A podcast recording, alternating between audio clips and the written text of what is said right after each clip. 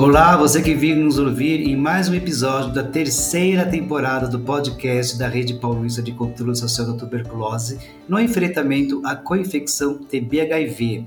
Nessa temporada, com foco especial em mobilização social. Essa é uma atividade que conta com o apoio da Coordenadoria de IST AIDS da cidade de São Paulo.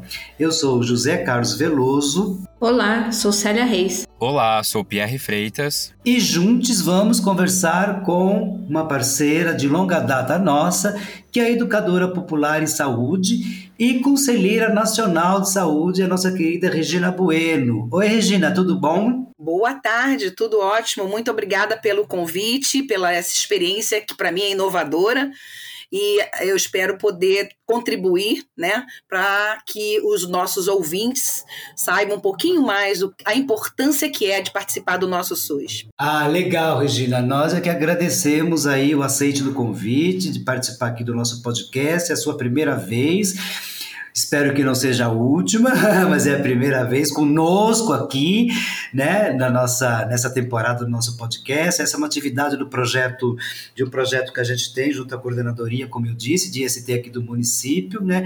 E é, entre outras atividades, a gente tem também tem as lives mensais, tem esse podcast, as lives mensais, e a gente também tem roda de conversa que a gente faz com a comunidade, enfim, outras organizações, sempre com foco na, questão de tuberculose e com infecção TB-HIV. Então, acho que a nossa conversa vai ser bem interessante hoje, porque a Regina vai trazer para a gente um pouquinho da sua vivência enquanto educadora popular em saúde e conselheira nacional de saúde, né, Regina?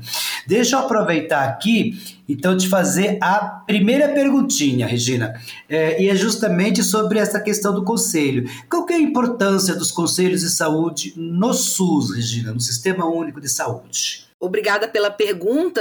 Eu acho que a gente tem que voltar um pouquinho no tempo, na história do tempo, né? Porque nós não recebemos essa democracia participativa da população na construção das políticas públicas no Sistema Único de Saúde à toa.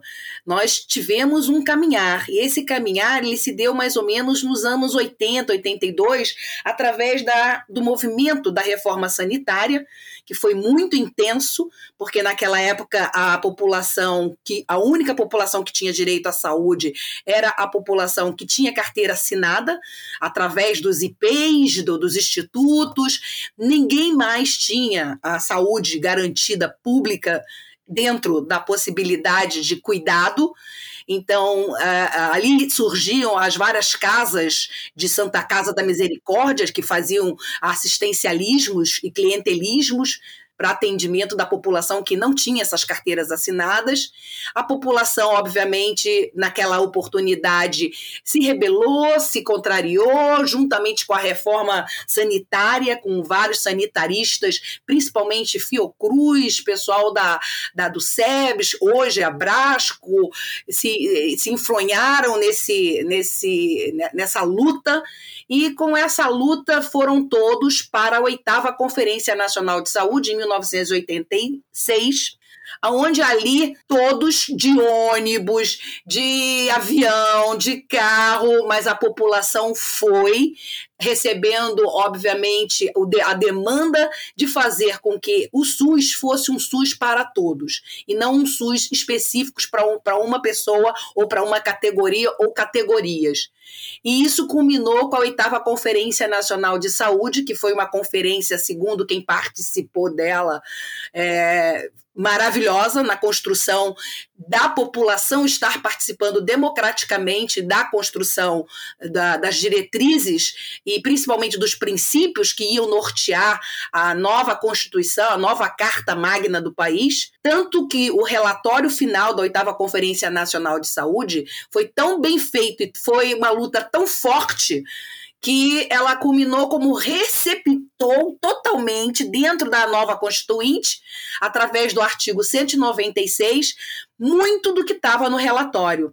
Então, saúde é um direito de todos, por exemplo, e dever do Estado era um uma da, do, do, das diretrizes que compunha este relatório. Perfeito. Olha a importância disso, né, Regina? Olha a importância dessa é coisa. É enorme, enfim, é não foi isso, isso, isso significa que o SUS não foi dado de graça para gente, né? Foi uma luta de movimentos sociais, né? Pelos movimentos sociais, razão pela qual, até no próprio artigo da Constituição, ele fala no artigo 198 quais são as diretrizes né, da, da nossa, do nosso sistema único de saúde.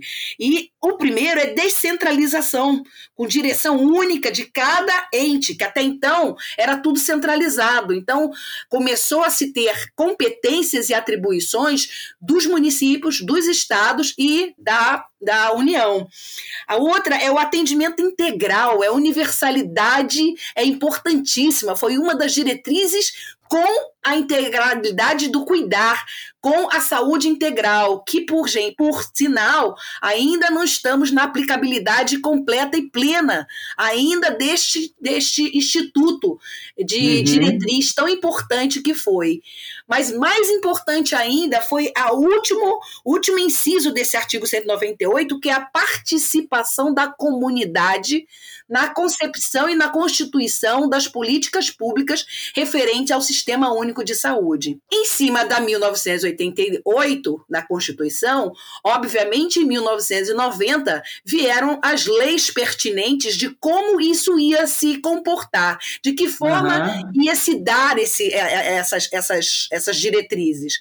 E aí nós tivemos a Lei Federal 8080 de 1990 e, tirei, e tivemos a 8142 que especificamente fala de como nós podemos e devemos exercer o controle social através de conselhos de saúde, através de conferências de saúde, aonde participando desses espaços nós estaríamos construindo todas as políticas públicas que, iam norte, que devem nortear o Plano Nacional de Saúde e os planos plurianuais que são determinantes que estejam contemplados as vontades e a democracia, porque estamos num país democrático e democracia é a prática do exercício democrático desse direito, que a, a, a democracia é a, a, participação do povo na construção das suas políticas.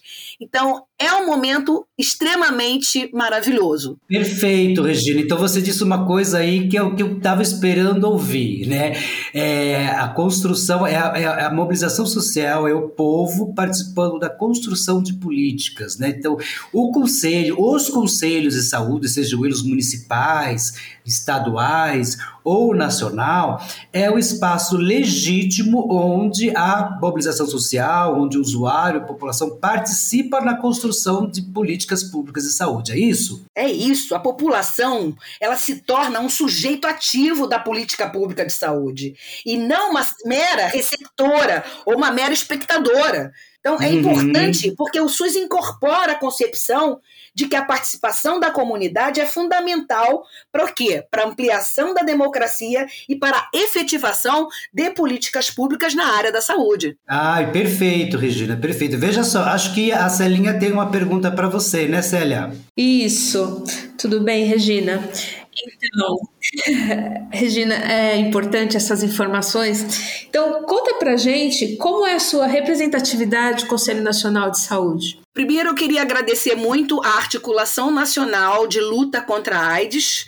Eu estou nesse assento em função de uma legitimidade, de um sufrágio é, eleitoral interno dessa ANAIDS, da articulação, aonde é, é, eu fui contemplada com essa oportunidade de estar representando o movimento nacional de luta contra a AIDS no Conselho Nacional de Saúde. É, a gente, no, no Conselho Nacional de Saúde, é a luta maior pelos direitos não só das pessoas vendo com HIV e AIDS, mas toda a amplitude, a pluralidade a complexidade na interseccionalidade com outras patologias, com outros agravos, inclusive com outras na interseccionalidade com as, as populações Por quê? Porque nós temos é, no Conselho Nacional de Saúde outras é, assentos com outras patologias, com outras representações, com outras pessoas. Por quê? É a paridade que nós temos. Além de 50% de usuários, usuárias e usuários, nós também temos 25% dos trabalhadores de saúde e outros 25% de fornecedores da, do Estado e de gestores. Então, é muito importante que a gente possa aproveitar esse espaço de representação, não só para representar as demandas que a nossa patologia, a nosso agravo, traz a todo momento como desafio para que a gente possa ter as respostas que precisamos, não só na área é, nacional, na área da União, mas principalmente estimular para que outros companheiros que também estão interseccionalizados com a gente, como por exemplo a população em situação de rua, muitas delas é, tem, tem muitos que é, são pessoas vivendo com HIV e AIDS. Nós temos a interseccionalidade com a população LGBTQI, que também muitos estão na interseccionalidade com HIV e AIDS e suas comorbidades, como a tuberculose. A tuberculose é uma que efetivamente nós temos que estar junto sempre, porque infelizmente a, o maior número de óbitos está nessa comorbidade. Então vejam que dentro dessa representatividade não é só defender esse agravo cujo qual me foi alçado estar nesse Conselho Nacional de Saúde, mas fazer com que nossos pares nesse espaço percebam o quanto é importante que a gente trabalhe em conjunto para poder debelar todos os maiores desafios que nós temos nos agravos e, obviamente, no nosso agravo, que é o agravo de HIV e AIDS na comorbidade, principalmente com tuberculose. Ah, legal, Regina. Bom, bom você falar como funciona isso, né? Porque é, as pessoas chegam até o Conselho Nacional de Saúde, né, os usuários, né, por articulações, articulações que partem dos seus territórios, né, da regionalidade, até chegar, é, é, é até chegar ao Conselho Nacional de Saúde, né? Não é assim e quem quer, né? É, ah, eu quero ser, quero fazer parte do conselho. Não, você tem que representar, né? Ter uma representação aí, né? É uma articulação, é, é, então isso é importante a gente saber. Assim como a AIDS teve, outras patologias também tem, né? A gente sabe que a hanseníase tem, a diabetes tem, as doenças raras, enfim, né? É, a, a, a, populações, é, é populações é, de deficiências com deficiências físicas, né? Então, assim, tem outras, tem outras representações e, as, e, essas representações conjuntas é que vão construindo aí as políticas de saúde pública é, dentro do SUS e dentro do próprio Ministério de Saúde, né? E no âmbito, obviamente, nacional, né? Perfeito, perfeito. É importante Porque dizer que não podemos esquecer, como você bem colocou, né?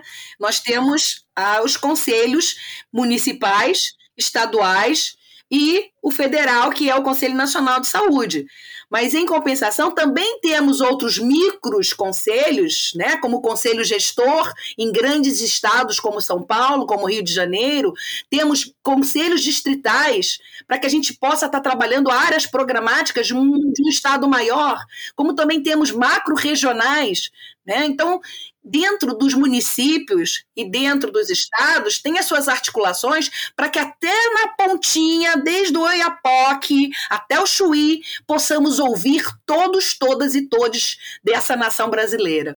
Perfeito, é isso mesmo. Né? E, e, porque até porque a gente tem um país muito grande, né? O nosso país tem uma dimensão continental, então, enfim, é, e a gente tem que lidar com toda essa, essa, essa, grandeza, não só geográfica, como uma grandeza cultural, né? Então a gente tem vários Brasis dentro do próprio Brasil, né, Regina?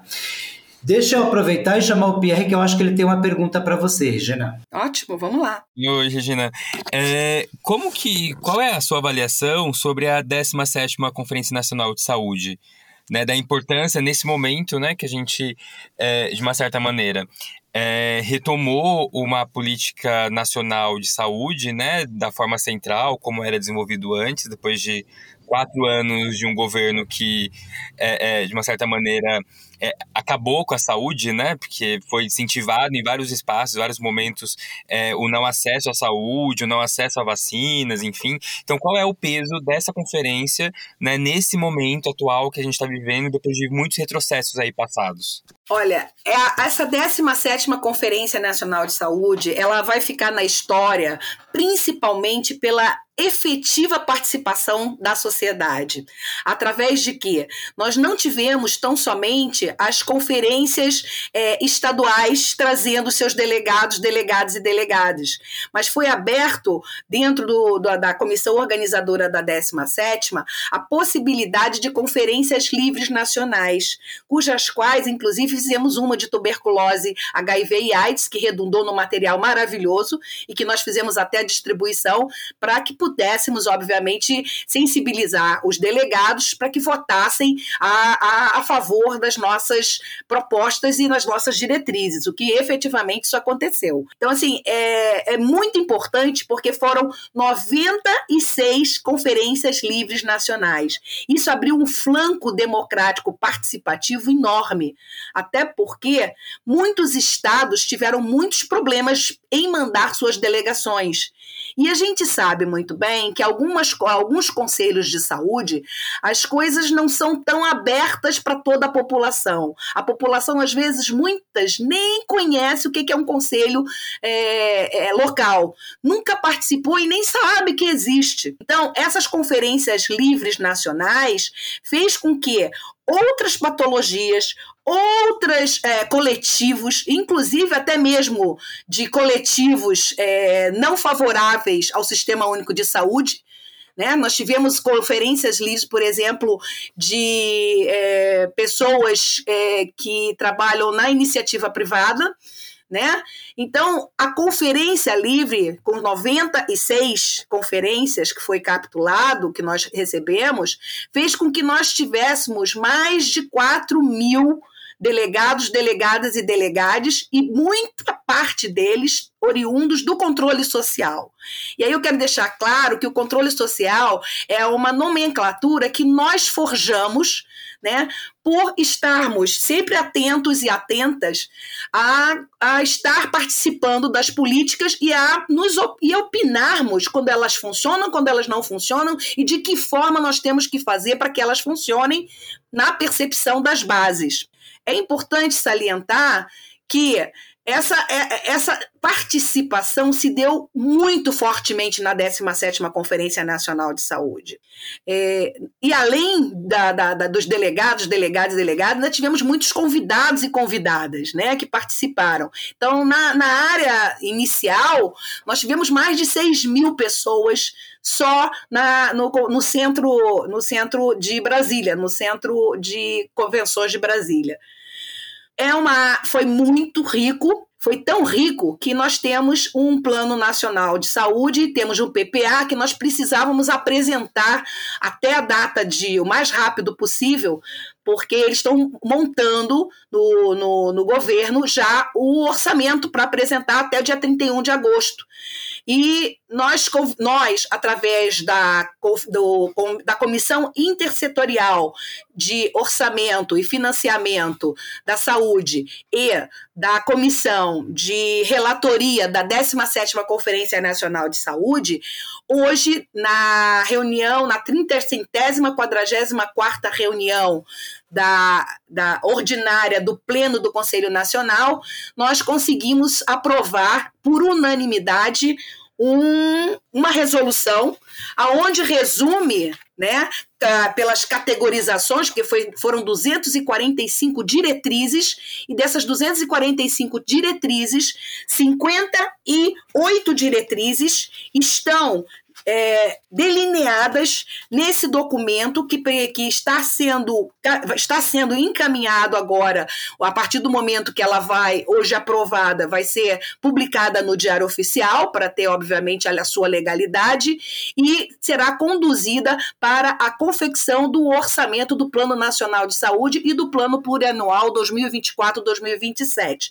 Por que, que não poderíamos esperar? Porque o tempo urge e eles precisavam ter minimamente a categorização do que, que nós precisávamos, o que, que saiu da 17 e nossa equipe né, de relatoria e o COFIN trabalharam bastante para poder depurar de tudo que foi discutido em todos os grupos de trabalhos. E nós tivemos 48 grupos de trabalhos, porque eram quatro eixos, em cada eixo eram 12 salas, com mais ou menos de 60 a 100 pessoas. Então foi muito debulhado, foi muito discutido, é, todos os assuntos dos três, dos quatro eixos que foram norteadores da 17ª Conferência Nacional de Saúde, e e com certeza, amanhã já é outro dia. Porque uma vez aprovada, e foram lindas as, as, as, diretrizes, nós temos diretrizes fantásticas, como, obviamente, o financiamento, aliás, o desfinanciamento que está acontecendo, foi uma das diretrizes cujas quais está sendo colocada nesse documento. Outra diretriz importantíssima é que a população quer um SUS 100% estatal não quer terceirização, quarteirização ou pejotização ou qualquer tipo que, por dentro ou por fora, de, é, descaracterizem o que foi efetivamente cunhado em, na oitava Conferência Nacional de Saúde que mencionei anteriormente e recepcionado pela nossa Constituição e pelas leis que também já mencionei, já as mencionei é muito importante que a, a, a, educação permanente foi uma das coisas muito citadas dentre as diretrizes. Outra foram as leis cujas quais, que é a Lei de Saúde Integral da Mulher, Lei de Saúde Integral da População LGBTQI+, a, é, e fomentar e, e atualizar as leis para quilombolas. Então, assim, as populações vulneráveis e negligenciadas foram extremamente é, cunhadas para serem a, acompanhadas por essa política nacional de saúde que vem por aí. É, e, obviamente, nós tivemos aqui a parte de financiamento, nós tivemos fortalecer a política pública da assistência farmacêutica e da política nacional de ciência e tecnologia e inovação em saúde. Queremos sim a política nacional de cuidados paliativos, que é muito, muito importante. Nós queremos é, a, a aprimorar a atenção, a vigilância em saúde através de mecanismos de financiamento, de implementação, de monitoramento das ações e serviços de saúde com foco multidisciplinar ao usuário. Né? Nós tivemos a valorização e intensificar ações de defesa do SUS, do exercício pleno da democracia, da vida, da diversidade das realidades e da livre determinação dos usuários e usuárias. Por quê? Porque hoje tudo eles estão mandando para territórios. E nem sempre, por exemplo, o HIV, você, as pessoas querem ser atendidas no seu território de residência, até em função do estigma, do preconceito e da discriminação. Então, a, a, o atendimento tem que ser centrado na pessoa, tem que ser perguntado para a pessoa. É muito importante garantir o fortalecimento das redes socioassistenciais.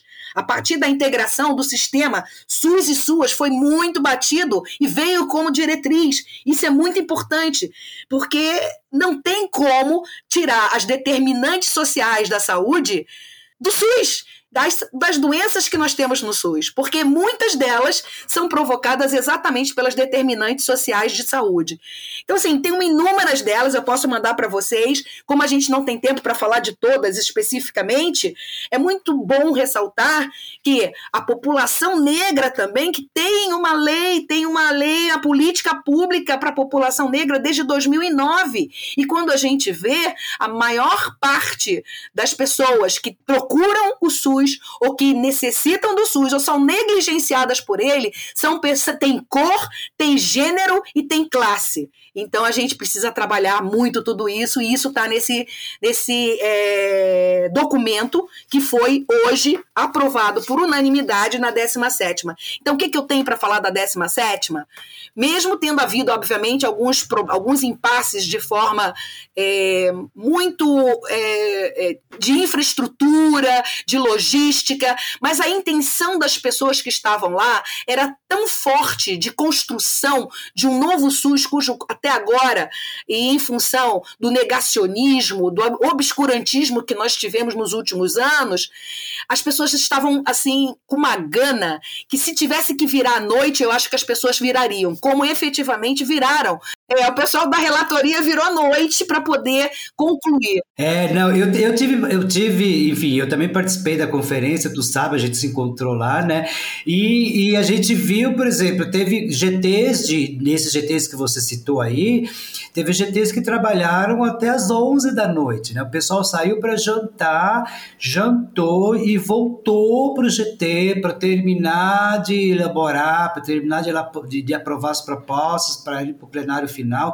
Então, assim, é, foi muito trabalhoso e foi muito bonito de se ver, né, Regina? Por mais de de, de, mais que tenha havido problemas de infraestrutura, afinal de contas, foi uma conferência com mais de 6 mil pessoas, né? Então, né, enfim, né, e organizada em tão pouco tempo, né? Porque ela foi praticamente organizada por este novo governo, né? Porque o governo anterior não se mexeu muito para organizar a Conferência Nacional, infelizmente. Então, assim, de qualquer forma, eu acho que os conselheiros, o Conselho Nacional de Saúde, né, é, tá de parabéns pela, pela, pela, pela pela realização da Conferência Nacional. Está de parabéns por esse documento que tirou agora. A gente precisa depois publicizar esse documento, que é importantíssimo, até sair o, relatoria, o relatório final da conferência, né? Agora, veja, Resina, muita coisa aconteceu, muita coisa você falou legal aí da questão da saúde da população negra, que é quase metade da nossa população, né? População negra, então não dá para não falar em saúde da população negra neste país, né?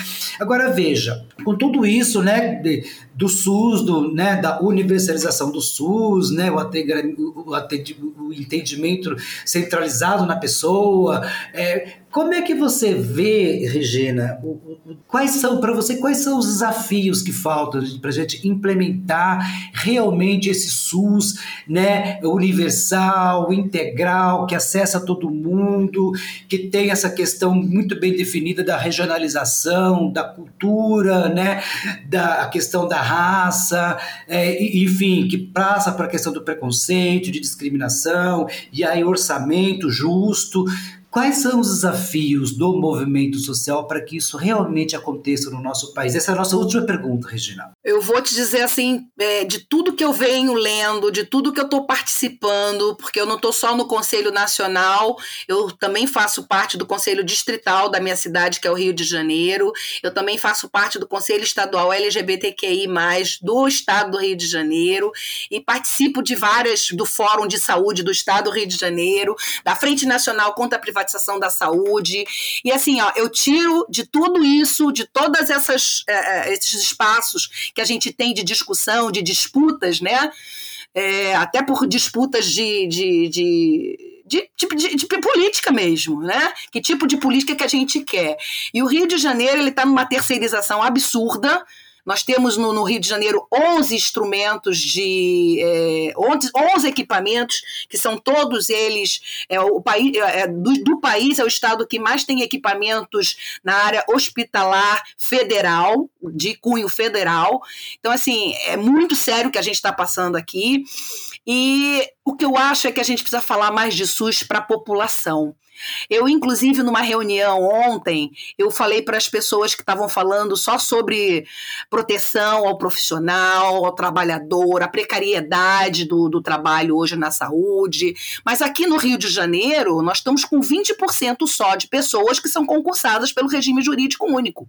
Já estamos com 80% da nossa capacidade de trabalho de saúde totalmente nas mãos da terceirização, seja ela abertamente ou seja ela por baixo. É, não, isso não é só no Rio, né, Regina? A gente, São Paulo também. São Paulo acho que tem mais que 80%, inclusive, se você for ver na rede municipal de saúde. Olha só.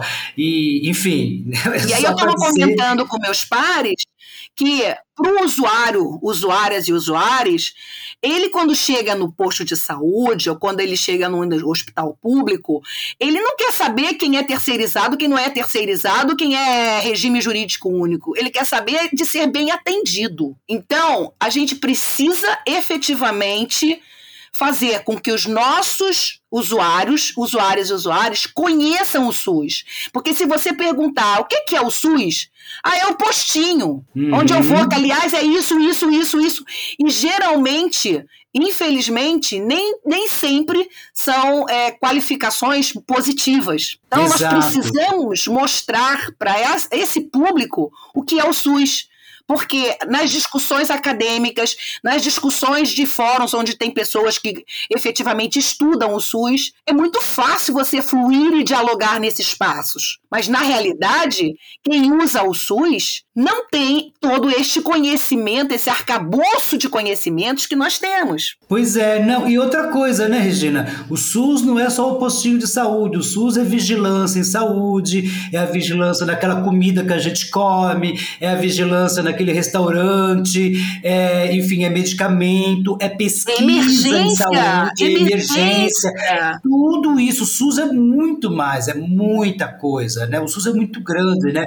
É o maior sistema, é o maior sistema de saúde pública do mundo, né? Do mundo. E uhum. todos babam. Tanto é verdade que nós tínhamos, inclusive, é, observadores internacionais na 17. Eu vi, eu vi. Eles ficam impressionados como é que a gente consegue, né, com tanto problema que a gente tem, obviamente, principalmente o financeiro, né? Porque a garra desse pessoal na Covid foi excepcional. Uhum. Mas a gente não pode continuar assim. Então, assim, eu, você me perguntou o que, que eu acho que são os desafios. Para mim, o maior desafio é fazer com que não tenham só é, assembleias de profissionais de saúde brigando por salários ou por PCCs uhum. ou por outras coisas, mas que os, hum. os profissionais conversem e estimulem a importância do SUS para os usuários.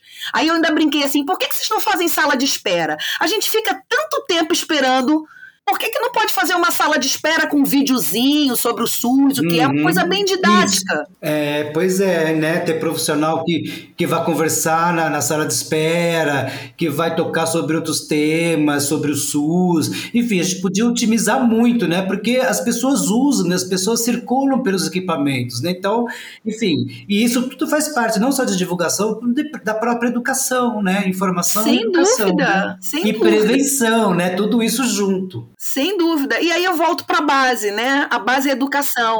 Onde já se viu a gente não falar de SUS o, a, a, a, na sua base, na sua estruturação básica, por exemplo, no ensino médio na escola? Uhum. É, pois é, exatamente, como política social. Aliás, eu acho que nas escolas deveriam ensinar todas as políticas sociais, né? Corretíssimo. É, saúde, educação, lazer, todas as formas de política social. É, esse é um defeito da nossa educação, né? Educação Eu, básica, né? Plenamente, básica. plenamente, porque não adianta, gente, não vem, não, não vem nada de cima para baixo, por favor.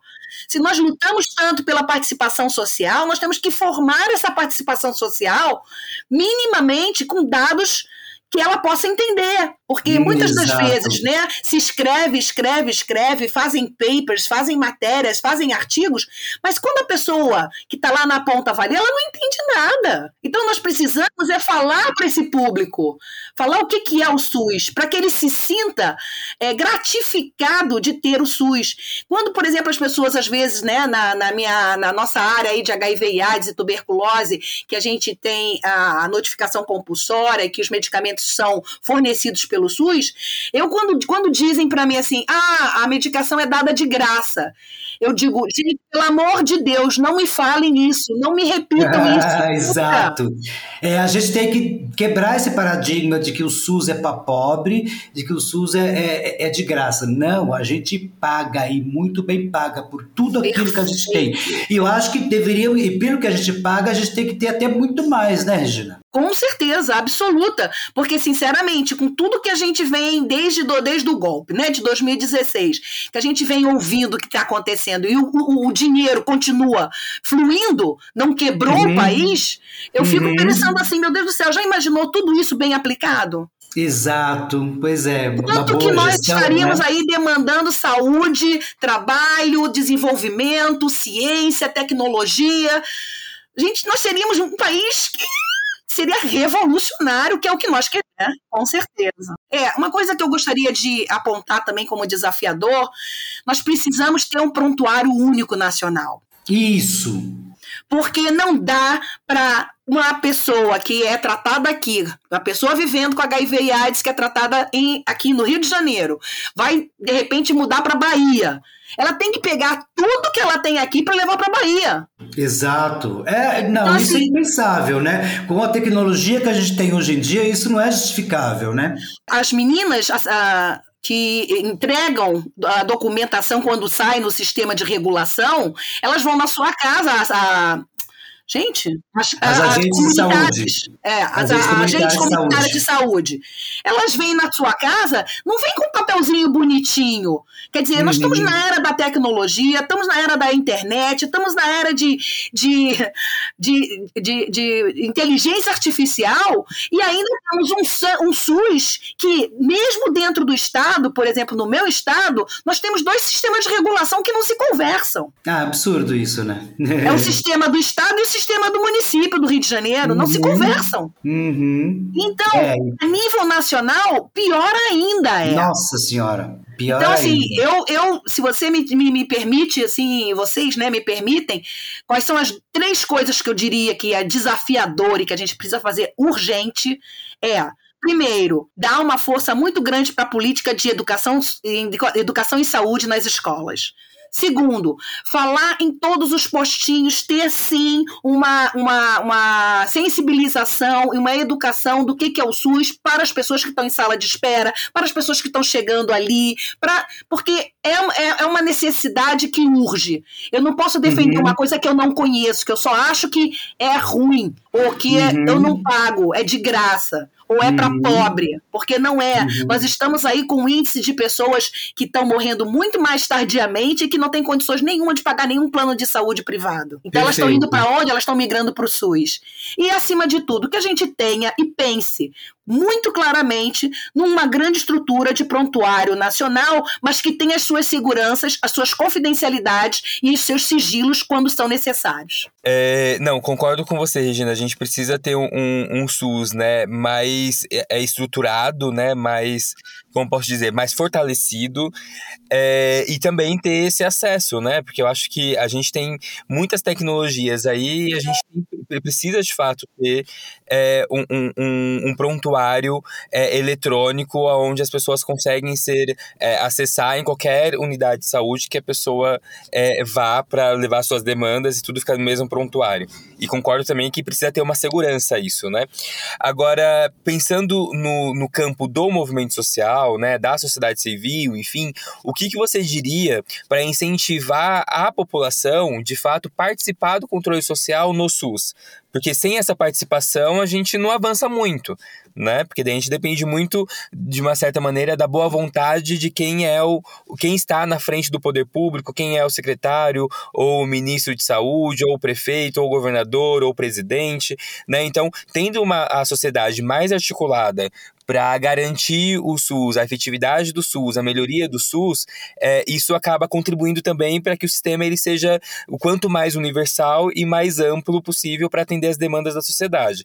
Então, o que, que você diria aí para incentivar as pessoas a participar desse espaço, né, participar dos conselhos da, da unidade de saúde, dos conselhos municipais, regionais, estadual, federal? Muito diálogo, muito carinho, muito acolhimento. A gente precisa ouvir mais no SUS. Geralmente, a senhora fala, nós temos pouquíssimo tempo para demandar para o atendimento a cada usuário, usuárias e usuários no SUS. Nós precisamos ouvir o usuário. Qual é a demanda que ele tem? Ele precisa ser acolhido, porque todo lugar que a gente é acolhido, a gente volta. Todo lugar que a gente tem pertencimento, que a gente se sente pertencendo àquele espaço, a gente volta.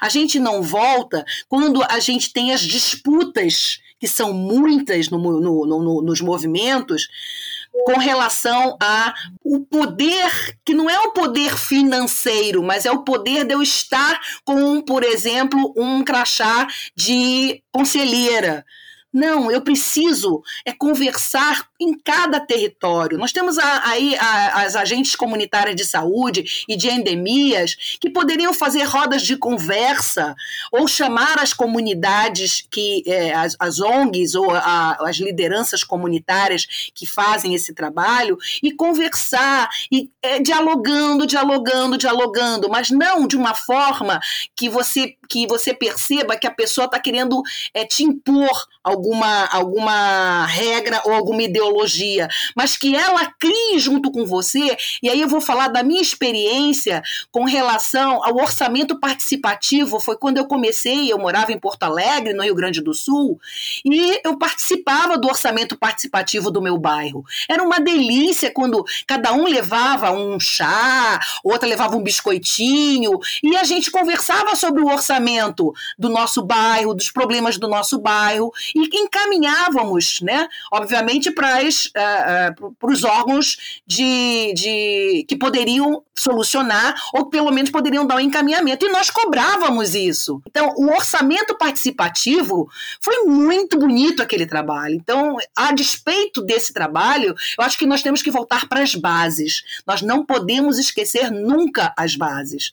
E atualmente a gente anda muito de salto alto e até na disputa né, para manutenção, muitas vezes, da sustentabilidade do seu trabalho, porque ninguém vive de brisa, a gente acaba esquecendo o principal, que é fazer esse trabalho de base de que as pessoas se sintam pertencentes e acolhidas dentro desse sistema único e que elas têm sim toda a capacidade do mundo de mudar, mesmo falando errado, mesmo falando esquisito, mas elas têm essa oportunidade e que deve ser muito, muito avaliada e muito protegida para que a pessoa se sinta à vontade e dentro de que eu faço parte disso, então eu não posso sair disso. Caso contrário, nas primeiras disputas que tiver, a pessoa simplesmente ela sai. E aí a gente Verdade, perde pessoas né, maravilhosas. Verdade. Eu fiquei pensando aqui na, na, sua resposta e fiquei pensando aqui que a gente não quer só acesso universal à saúde, a gente quer acesso universal também nas construções de política, na construção de política pública de saúde, né? Perfeito. E acesso universal é isso, é respeitar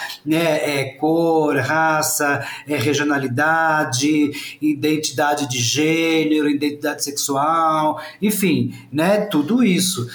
Rê, é hora de uma riqueza imensa essa nossa conversa. Foi muito bom né, ter você aqui como nossa convidada e você trazer toda a sua, sua opinião e, e, enfim, a sua tua vivência também dentro do Conselho Nacional de Saúde, que é importantíssimo, afinal de contas, você nos representa dentro do Conselho Nacional de Saúde, né, representa todos os usuários e usuárias e usuários, em específico as pessoas vivendo com HIV AIDS e as pessoas afetadas pela tuberculose. Né? Então, eu queria agradecer muito, muito, muito né, a tua presença aqui. Espero que você volte outras vezes, né? Queria agradecer, queria agradecer aí ao, ao Pierre, à Célia que fizeram as perguntas, que fazem parte da equipe aqui do projeto também, né?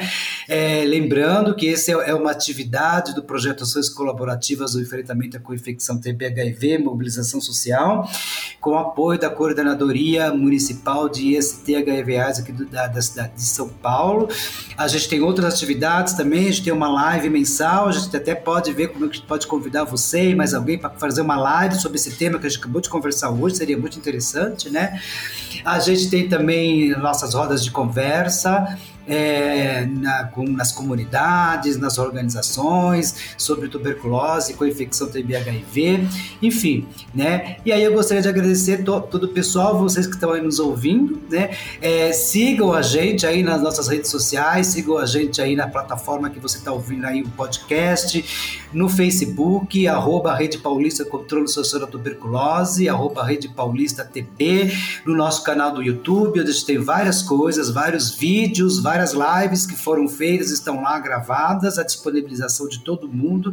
E é isso, gente. Né? Regina, muito obrigada, querida. Eu que agradeço. Espero que tenha sido a contento e foi do fundo do meu coração. Se a gente não voltar para a base e fortalecer ela, gente, a gente não vai conseguir ir adiante.